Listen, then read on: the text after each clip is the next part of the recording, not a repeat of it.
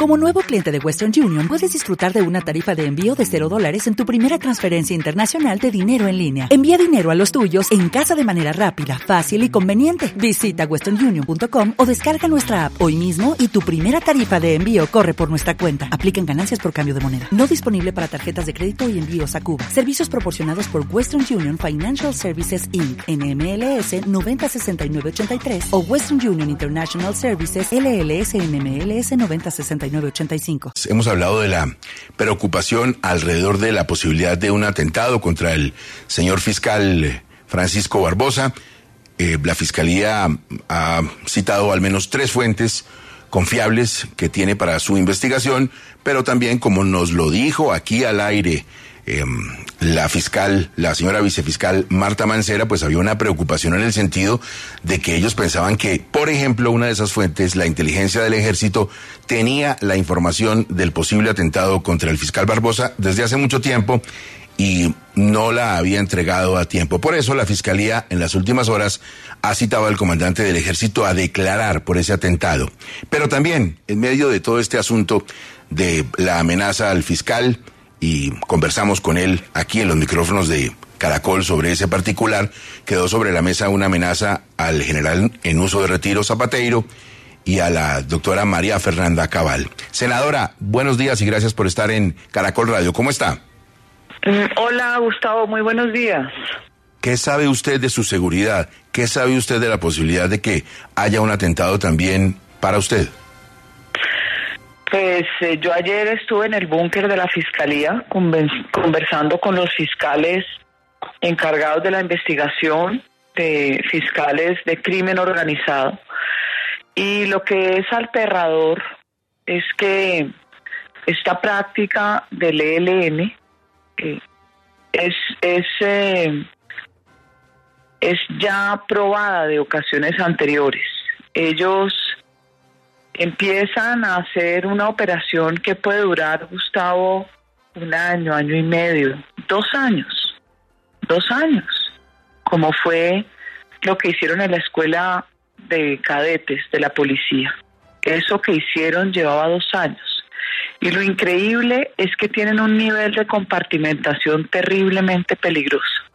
Ellos tienen un objetivo y organizan toda eh, la información posible para llevarlo a cabo. Esto, eh, de verdad, la, reunión de ayer eh, me dejó de alguna manera notificada, primero, que hay que aumentar más la seguridad personal. Esto significa que uno tiene que obligarse a, hacer una restricción en su vida, que es muy aburrido.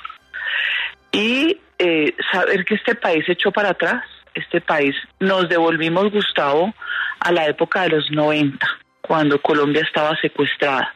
Esto, pues, eh, es, es tan eh, desagradable como desestabilizador. Pienso que eso es lo que sintió el fiscal Barbosa y lo que sintió el general Zapateiro.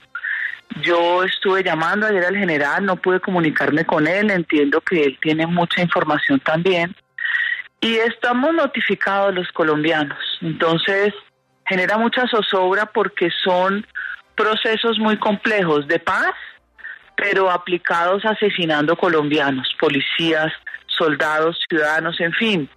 Y para concluirle, Gustavo, siento que destruyeron la capacidad de inteligencia de la fuerza pública y eso afecta a la seguridad de todos y cada uno de los colombianos. Eh, senadora, yo me gano la vida en parte oyendo a la gente en las entrevistas en radio, oyéndola sin verla, y eso hace que uno eh, empiece a percibir muchas cosas en la voz de la gente. Usted es una parlamentaria tremendamente combativa, con carácter, con mucho hierro por dentro. Yo le estoy notando una voz distinta a la de siempre. ¿Esto le ha golpeado? Es que genera zozobra porque no es solo la vida de uno, sino la vida de su familia.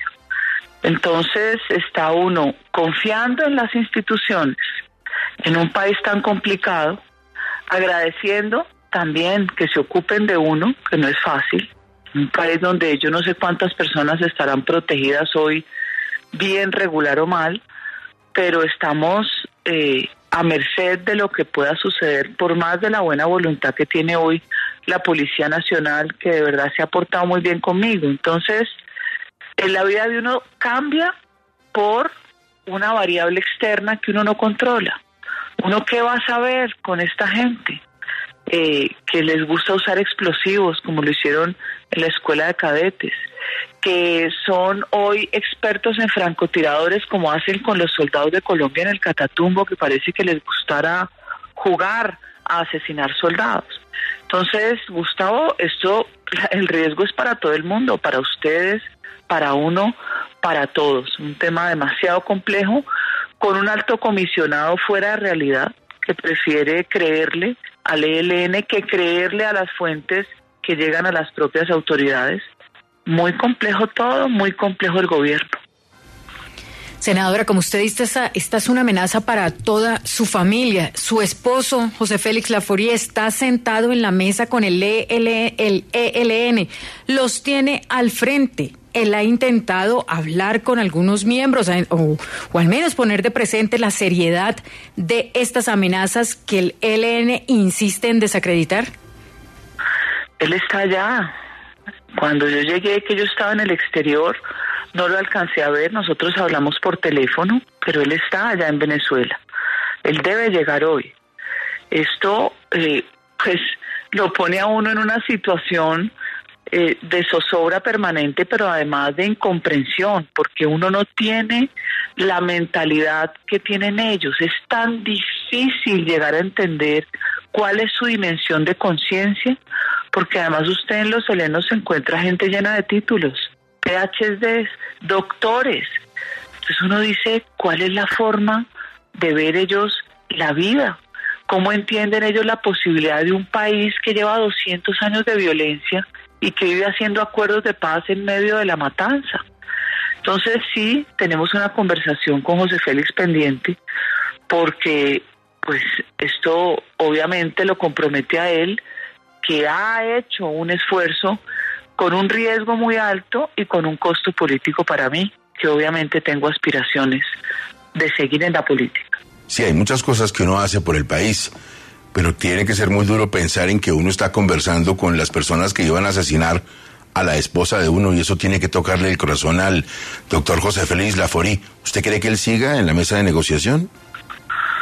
Yo no lo sé, esa es una conversación que tengo pendiente con él, porque a veces los que conversan allá creen que es que los mandos están desconectados de ciertas estructuras. Pero entonces, si es así, ¿con quién están conversando? ¿O qué capacidad de respuesta tienen esos que dicen que se están comprometiendo? ¿Cómo hacen un cese al fuego, Gustavo, sin cese de hostilidades? Por Dios, o sea, y la matanza de policía, yo le digo a usted con franqueza que eso descompone una sociedad, la descompone se vuelve incomprensible el seguir eh, abriéndole espacios a los violentos. Senadora, ¿ha podido hablar con alguien del gobierno? Porque pues recordamos, por ejemplo, que al inicio del gobierno Petro, el propio presidente la, invitó pues a Palacio para revisar la seguridad de su familia y en ese momento se redobló la seguridad. ¿Ya hay algún tema de, de comunicación para, para atender esta alerta sobre un posible atentado contra su vida? No, yo no he recibido en esta ocasión ninguna llamada del presidente. Lo que sí eh, hizo José Félix antes de viajar es hablar con todas eh, estas personas que de alguna manera recibieron la información. Él habló con el general Ospina, él habló con la vicefiscal Mancera, él habló con los fiscales del caso, él habló con el general Salamanca. Yo ya con el general Salamanca y el director de la DIPRO estuve, no reunida con Salamanca, pero sí con el de la DIPRO, con Salamanca conversé y la verdad es que la policía pues tiene todo a disposición de ayudar. Entonces, lo harto es que usted termina encerrado, porque cuánta gente tiene que tener a su alrededor y termina restringido y su familia también. Entonces, ¿hasta dónde y hasta cuándo? Senadora, y se lo pregunto ya en calidad de senadora de la República y conocedora de una serie de entramados legales de la arquitectura del Estado, es que la citación que hace la Fiscalía, que es además la declaración jurada al comandante del Ejército Nacional, al señor general Luis Mauricio Espina, eh, tiene que ver con que entregue la información relacionada con ese posible atentado a ustedes. ¿Por qué? Porque como ha quedado aquí planteado, lo comentamos la semana pasada en 6am, hay una división interna en el sentido de que hay gente molesta en Palacio porque el ejército les haya entregado a los eh, empleados de la Fiscalía, a los investigadores de la Fiscalía, esa información. ¿Usted cree que aquí estamos ante una situación delicada en términos de cómo funciona el Estado, de que un general se vea en la disyuntiva o unos oficiales se vean en la disyuntiva de estar expuestos a una serie de sanciones y castigos por haberle entregado a la Fiscalía información sobre atentados contra funcionarios del Estado como Barbosa y como usted?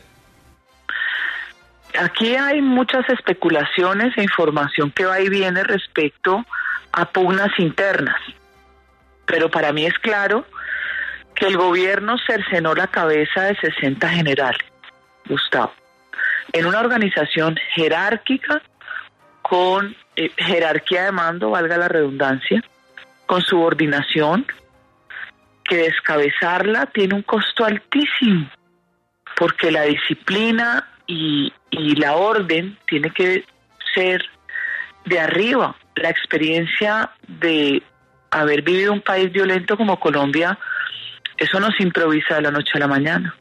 Entonces, puede que los que hayan subido sean buenos, pero eso no es igual.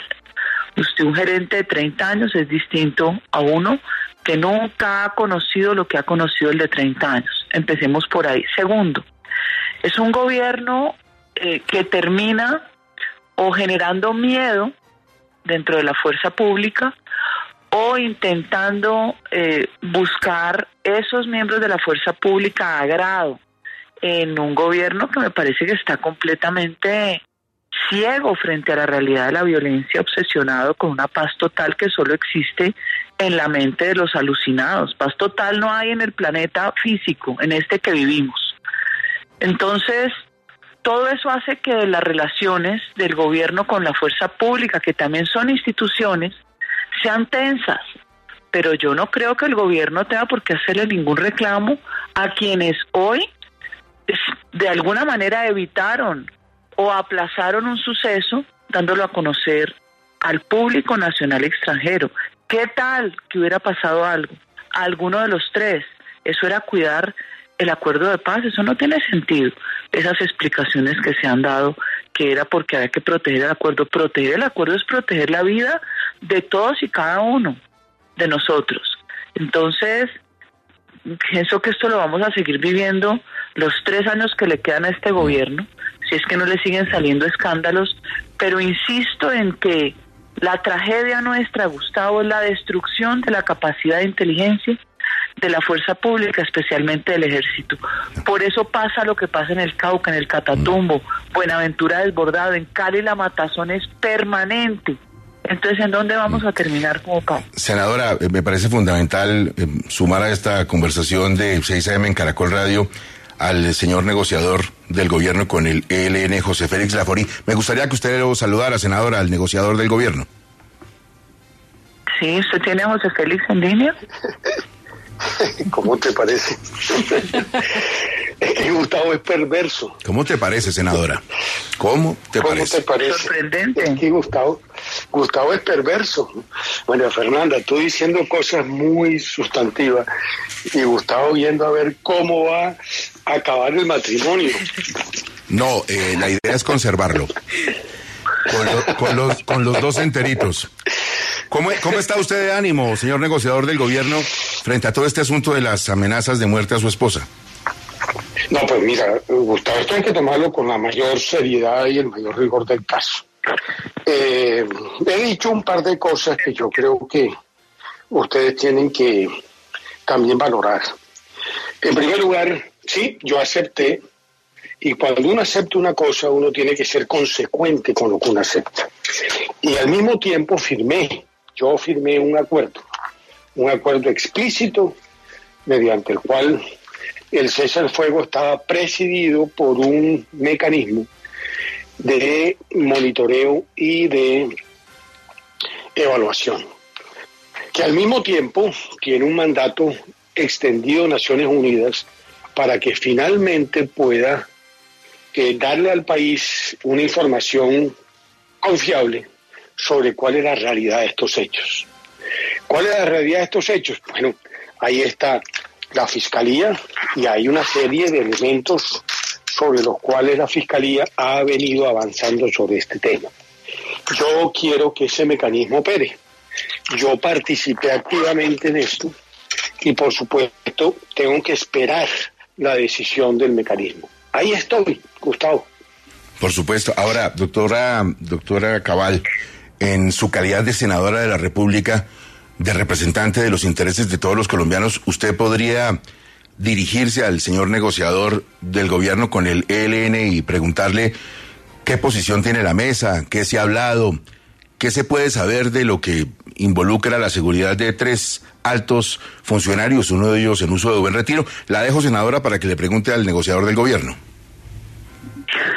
Ay, Gustavo, yo tengo pendiente esta conversación con José Félix cuando regrese, porque obviamente el teléfono es distinto a uno sentarse a conversar como familia, porque es que aquí no solo estoy yo, están mis hijos, está el núcleo familiar, porque no es la primera vez. Hace año y medio, dos años, José Félix, que me escucha, sabe lo que pasó cuando vino el general Mojica a la casa a contarnos que había una orden de un atentado contra mi hija mayor. Caramba. Y antes de eso, había en el computador de alias Uriel, ¿usted se acuerda de Uriel? Ese lo dieron de baja, pero antes de darlo de baja hicieron una operación militar en el Chocó y en su computador aparecía de nuevo mi nombre y el de mis hijos. Entonces, el tema resulta muy preocupante porque esto no es una amenaza común y corriente, esto es una investigación que sale de información fidedigna de fuentes como un computador de la guerrilla, del grupo terrorista, donde tienen un objetivo militar. Eh, senadora, le voy a hacer una pregunta frente a todos los colombianos que me parece fundamental y es tremendamente básica. La persona que tiene hoy todos los elementos para saber qué está pasando en este caso específico es usted. Es usted la que ha hablado con la policía. Es usted la que se ha reunido con los fiscales. Es usted la que ha recibido toda esta información de manera íntegra en lo que hasta ahora se conoce. Y por eso le pregunto, ¿usted está convencida de que el ELN sí estaba planeando asesinarla? El modus operandi que me explican a mí los expertos, que no soy yo, los expertos que llevan 13, 15, 20 años siguiendo estos grupos, me dice que sí, que esa es la forma de ellos actuar. Señor negociador del gobierno con el ELN, José Félix Lafori, habida cuenta de lo que dice una senadora de la República, ¿cómo plantearía usted ese tema en la mesa de negociación o con los negociadores del ELN? ¿De qué manera se les puede preguntar sobre este asunto? No, yo prefiero no preguntarle, por una razón elemental, porque la respuesta ya está dada en un comunicado que ellos hicieron público al día siguiente de las del comunicado de la Fiscalía General. Entonces, pues obviamente van a decir exactamente lo propio. Por eso, Gustavo, y voy saliendo justamente en este instante, tengo que bajar un ascensor, porque voy saliendo para la casona, que es el lugar donde hay mesa ahora eh, en 20 minutos. Eh, yo creo que hay que esperar, primero, cuál es eh, el desarrollo de las pesquisas de la Fiscalía. Y segundo, que el mecanismo opere. Yo creo que eso va a tener una significación muy importante para el país, porque ese mecanismo de monitoreo y verificación es que la sociedad puede estar tranquila con el cese al fuego y de hostilidades, de secuestros, de extorsiones, de cualquier elemento que claramente afecte la tranquilidad del ciudadano del común, ¿no? O por el contrario, eh, tendrá que estar muy tranquila con respecto al desarrollo de un instrumento en el que debo reconocer públicamente que participé y creo que quedó bastante bien diseñado. Vamos a ver, vamos a esperar, Gustavo. Y esta noche, pues eh, sí, señor, eh, ya tendré la oportunidad de conversar con María Fernanda sobre este y otros temas, porque no hemos tenido la oportunidad de hacerlo de manera privada. Y yo aspiro a que usted contribuya a la tranquilidad del hogar. Sí, señor. Y que no, eh, acelere no, señor. cualquier decisión sobre pero mire, este tema en eh, particular. Usted tiene, tiene una, una cuestión pendiente delicada con, con dos mujeres. La segunda es la senadora esta noche. La primera es Diana que le va a hacer una pregunta. Doctor José Félix, yo le quiero preguntar es al esposo. ¿Qué siente usted hoy que el ELN y el gobierno, ninguno de los dos, tengan estas amenazas del ELN como reales ni les presten ningún tipo de atención? que era un cuento chimbo, ya dijo Antonio García. Por eso, pero a ver, por eso les digo yo, que ¿qué puede uno preguntar en una coyuntura de esta? ¿Qué preguntarías tú? Oye, ¿usted va a asesinar a mi mujer? ¿Qué le van a Claro. contestar? Sí, o claro. sea, Yo le preguntaría, ¿son ¿es, cierto que hubo reuniones de este señor alias El Rolo para tratar de cuadrar unos atentados, entre ellos a mi esposa, senadora de la República? Ahí le ayudo. No, no, no, a ver, a ver, a ver. Mire, a ver, yo no tengo por qué develar las conversaciones que yo he tenido aquí justamente en Caracas, eh, porque me parece que no tiene mayor sentido. Pero usted cree que sobre un tema en particular, sobre esto no ha habido conversaciones, pues, pero por haber, Gustavo, por supuesto que lo ha, ha habido.